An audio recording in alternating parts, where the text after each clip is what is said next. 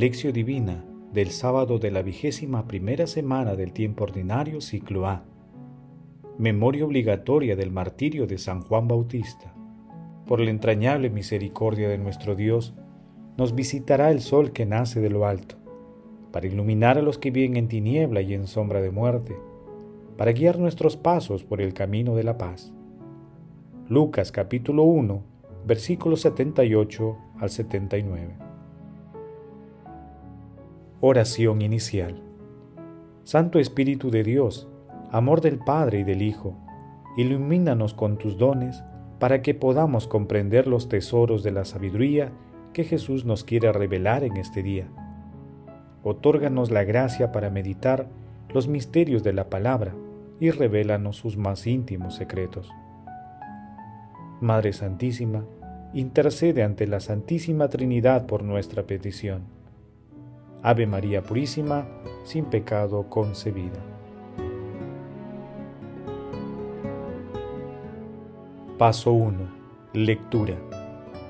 Lectura del Santo Evangelio según San Marcos, capítulo 6, versículos del 17 al 29. En aquel tiempo, Herodes había mandado a prender a Juan y lo había metido en la cárcel, encadenado. El motivo era que Herodes se había casado con Herodías, mujer de su hermano Filipo, y Juan le decía que no le era lícito tener la mujer de su hermano. Herodías aborrecía a Juan y quería quitarlo de en medio. No acababa de conseguirlo, porque Herodes respetaba a Juan, sabiendo que era un hombre honrado y santo y lo defendía. Cuando lo escuchaba, quedaba desconcertado y lo escuchaba con gusto. La ocasión llegó cuando Herodes, por su cumpleaños, dio un banquete a sus magnates, a sus oficiales y a la gente principal de Galilea. La hija de Herodías entró y danzó, gustando mucho a Herodes y a los invitados. El rey le dijo a la joven, Pídeme lo que quieras que te lo doy. Y le juró, te daré lo que me pidas, aunque sea la mitad de mi reino. Ella salió a preguntarle a su madre, ¿qué le pido? La madre le contestó, la cabeza de Juan el Bautista. Entró ella enseguida a toda prisa, se acercó al rey y le pidió, quiero que ahora mismo me des en una bandeja la cabeza de Juan el Bautista. El rey se puso muy triste pero por el juramento y los convidados no quiso desairarla. Enseguida le mandó a un verdugo que trajera la cabeza de Juan. Fue, lo decapitó en la cárcel, trajo la cabeza en una bandeja y se la entregó a la joven. La joven se la entregó a su madre. Al enterarse sus discípulos, fueron a recoger el cadáver y lo enterraron. Palabra del Señor. Gloria a ti, Señor Jesús.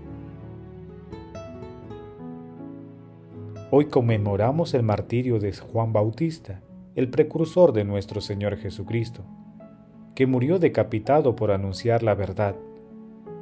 El pasaje evangélico de hoy describe cómo murió Juan Bautista, como resultado de una venganza por denunciar las inmoralidades de Herodes.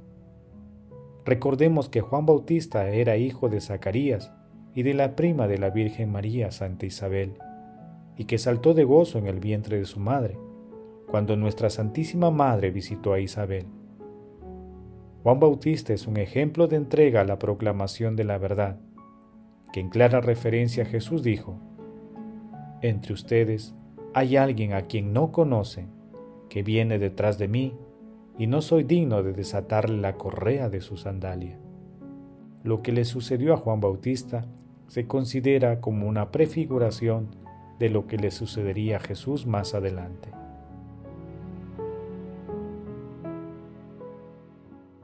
Paso 2. Meditación. Queridos hermanos, ¿cuál es el mensaje que Jesús nos transmite el día de hoy a través de su palabra? Beda el Venerable escribió lo siguiente. Todo lo que dijo Juan dio testimonio de la verdad o sirvió de reproche a los que se le oponían. Sus obras de justicia la respetaban incluso los que no le amaban. ¿Acaso el respeto del modo de vida de los hombres le hizo desviarse, ni siquiera un poco, de la vía de la virtud? Y sin embargo, ese hombre acabó su vida derramando su sangre, tras pasar un largo tormento de cárcel. Predicaba la libertad de la patria celestial y fue encarcelado por los impíos. Había venido a dar testimonio de la luz. Había merecido que le llamaran lámpara ardiente y resplandeciente de la luz que es Cristo, y fue encerrado en la oscuridad de la cárcel. Nadie entre los nacidos de mujer había sido más grande que él, y fue decapitado a petición de unas mujeres sumamente perversas, y fue bautizado con su propia sangre a quien se le había dado bautizar al Redentor del mundo, escuchar la voz del Padre sobre él y ver la gracia del Espíritu Santo que descendía sobre él. Hermanos, Juan Bautista era la voz que clamaba en el desierto, y por más que fue asesinado, jamás se pudo detener la obra de Dios. Él fue víctima de la corrupción el mal que agobia a muchos países del mundo como consecuencia de la fragilidad espiritual de una importante proporción de personas que gestionan la administración pública y privada. La causa central de la corrupción está en la fragilidad espiritual de las personas. Por ello, el tratamiento de dicho problema tiene que ser espiritual. En tal sentido, todos estamos llamados a participar en la eliminación de este flagelo. Hermanos, a la luz de la palabra respondamos. ¿Cómo actuamos frente a las situaciones de corrupción que ocurren en nuestro país y en nuestro entorno? Que las respuestas a esta pregunta permitan, con la gracia de Dios, participemos más activamente en la lucha contra la corrupción y en la defensa de las causas justas. Jesús nos ama.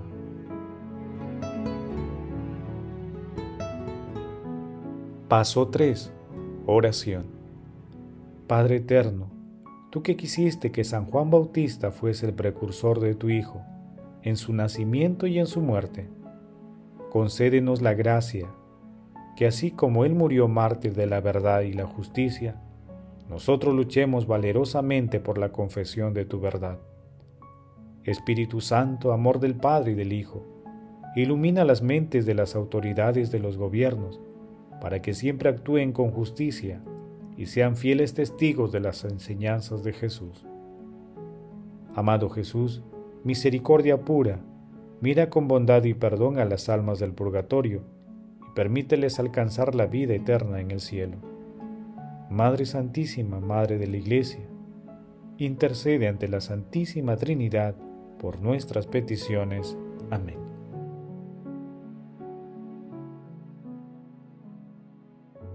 Paso 4. Contemplación y acción.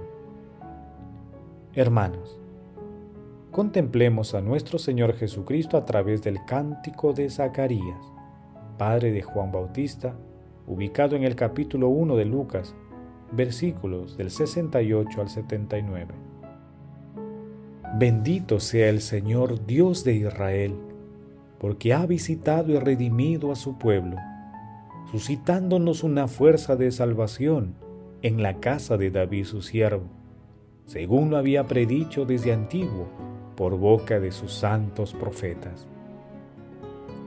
Es la salvación que nos libra de nuestros enemigos y de la mano de todos los que nos odian. Ha realizado así la misericordia que tuvo con nuestros padres, recordando su santa alianza y el juramento que juró a nuestro padre Abraham, para concedernos que libres de temor, arrancado de las manos de los enemigos, le sirvamos con santidad y justicia en su presencia todos nuestros días. Y a ti, niño, te llamarán profeta del Altísimo, porque irás delante del Señor a preparar sus caminos, anunciando a su pueblo la salvación, el perdón de sus pecados.